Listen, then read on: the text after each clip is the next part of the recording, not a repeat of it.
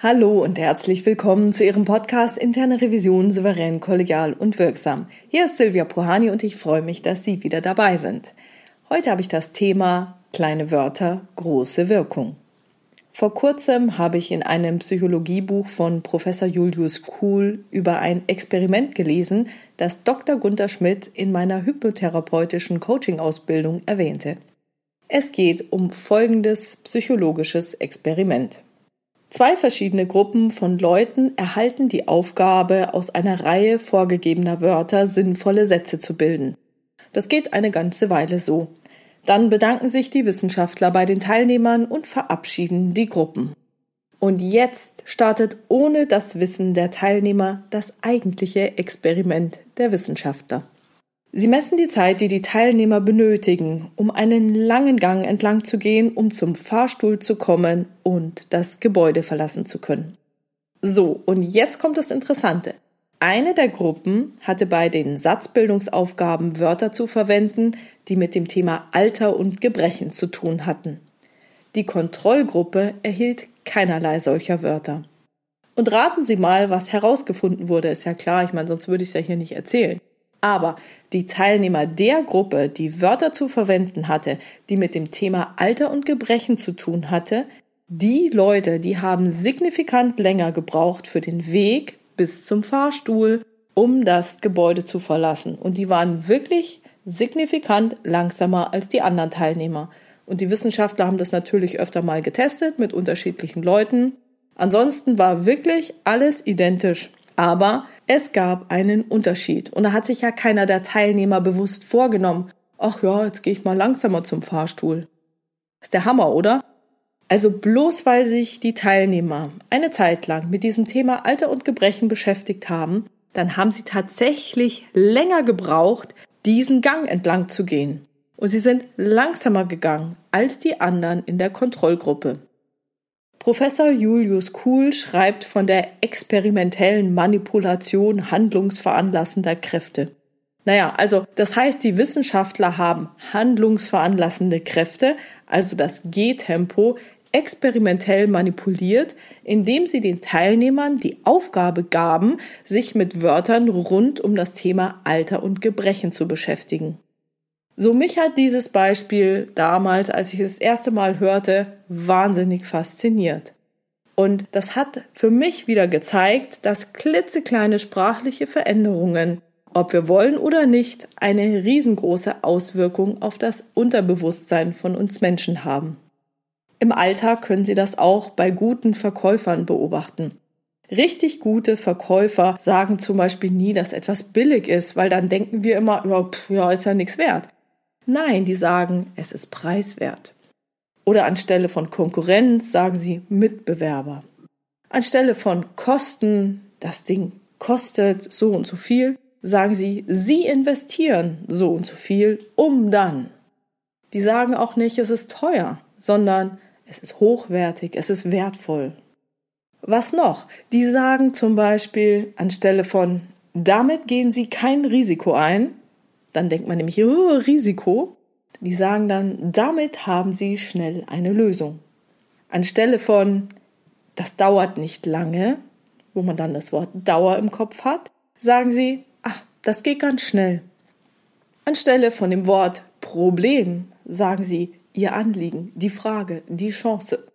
Anstelle von kein Problem, weil das ist ja wieder die Verneinung des schlimmen Wortes Problem, sagen die ja, das mache ich gern für Sie. So, und diese unbewussten Effekte, die sollten auch wir Revisoren nutzen. Ich meine es jetzt nicht so, dass wir unsere Revisionspartner vollkommen manipulieren sollten. Geht ja sowieso nicht. Aber ich rede davon, dass wir uns als Revisoren das bewusst machen müssen, dass unsere Wortwahl deutliche Effekte haben kann. Denn wenn wir unsere Worte unbewusst wählen also das heißt, ohne drüber nachzudenken, einfach von einem Problem oder Fehler sprechen, dann kann das knallharte Auswirkungen haben, die wir ja nicht brauchen, weil für uns ist es doch egal, wie wir es bezeichnen. Das heißt, der Revisionspartner kann sich dann angegriffen oder bedroht fühlen. Das heißt, er zeigt eine Stressreaktion. Welche das jetzt ist, ist an dieser Stelle erstmal egal, aber er geht dadurch in den Widerstand. Denn für unseren Revisionspartner ist es erstmal Stress. Und das heißt, dass es für uns im weiteren Vorgehen deutlich schwieriger wird, als wenn er diese Stressreaktion nicht zeigen würde. Es genügt also meiner Meinung nach vollkommen, wenn wir uns bewusst machen, welche Wörter unsere Revisionspartner in Stress versetzen könnten und diese Wörter dann möglichst durch andere, die positiver wirken, zu ersetzen. Genauso wie ein Verkäufer, der einen potenziellen Käufer ja auch nicht gleich in die Flucht schlagen will. Unser Ziel ist also, über eine gute Wahl der Wörter die Kooperationsbereitschaft unseres Revisionspartners zu erhöhen. Insbesondere in der Abstimmung von Sachverhalten, natürlich bei der Maßnahmenvereinbarung und in der Berichterstattung. So, also sagen Sie nicht, das ist falsch, sondern sagen Sie zum Beispiel, das entspricht nicht der Arbeitsanweisung. Von mir aus sagen Sie auch, das ist nicht richtig, wenn es wirklich so klar ist. Anstelle eines Fehlers würde ich zunächst erstmal von einer Auffälligkeit sprechen. Was weiß ich, in der Datenanalyse gab es Auffälligkeiten oder wir haben Abweichungen von dem von Ihnen beschriebenen Vorgehen gesehen. Und dann sagen Sie, ich würde gerne diese Abweichungen mit Ihnen näher besprechen und durchgehen. Ähnlich ist es bei dem Wort Problem. Das hatten wir ja gerade schon bei dem Verkäufer. Sagen Sie eher, es gibt ein Thema. Es stellt sich die Frage. Es gibt eine Herausforderung. Vorsicht bei der Benutzung des Wortes wir bei solchen Herausforderungen. Also zum Beispiel, wir haben eine Herausforderung als Unternehmen. Denn es ist zwar einerseits gut, dass Sie sagen, ja, wir sitzen alle in einem Boot, aber wenn Sie mal sagen, wir haben hier eine Herausforderung und zwar da, da, da, dann kann es Ihnen passieren, und das ist mir mal passiert, dass jemand gesagt hat, ja, Frau Puhani, ja, wenn Sie die Herausforderung haben, ja, dann lösen Sie sie doch. Ich habe damit kein Problem. Also mit wir auch aufpassen. Ja, das ist auch etwas, das man gezielt einsetzen muss an der richtigen Stelle, aber nicht bei dem Thema, hm, da ist mal was zu tun, das müssen wir erledigen, weil sonst bleibt das an Ihnen hängen und das geht ja nicht, das wissen wir. Okay, nächstes Beispiel wäre, Sie müssen bedenken. Das kann man auch freundlicher sagen, indem man sagt, bitte denken Sie daran. Das alles bedeutet jetzt überhaupt nicht, dass Sie immer alles nur nett und freundlich formulieren sollten. Denn wir Revisoren müssen nun auch noch bedenken, dass unsere Formulierungen nicht missverstanden werden, also möglichst nicht missverstanden werden. Ich habe ja gerade von wir erzählt, das auch nach hinten losgehen kann. Ganz ähnlich ist es bei einem Problem. Wenn ein Verkäufer von einer Lösungschance sprechen würde, dann habe ich schon einige meiner Revisionspartner im Kopf, die sagen würden, ach, eine Chance muss man ja nicht nutzen, die lasse ich einfach mal verstreichen, also muss ich doch gar nichts machen. Damit also keine solchen Missverständnisse entstehen können, dass Ihnen das Thema zugeschoben wird, wenn Sie wir verwenden oder dass irgendwelche Chancen nicht genutzt werden, dann müssen unsere Formulierungen nicht einfach nur netter, sondern präziser und viel konkreter sein. Und das kann dann auch dazu führen, dass die Formulierungen dann etwas härter rüberkommen. Insbesondere dann, wenn Sachverhalte dargestellt werden. Also Beispiel. Angenommen, es gibt eine Arbeitsanweisung, in der steht, dass etwas Bestimmtes getan werden muss.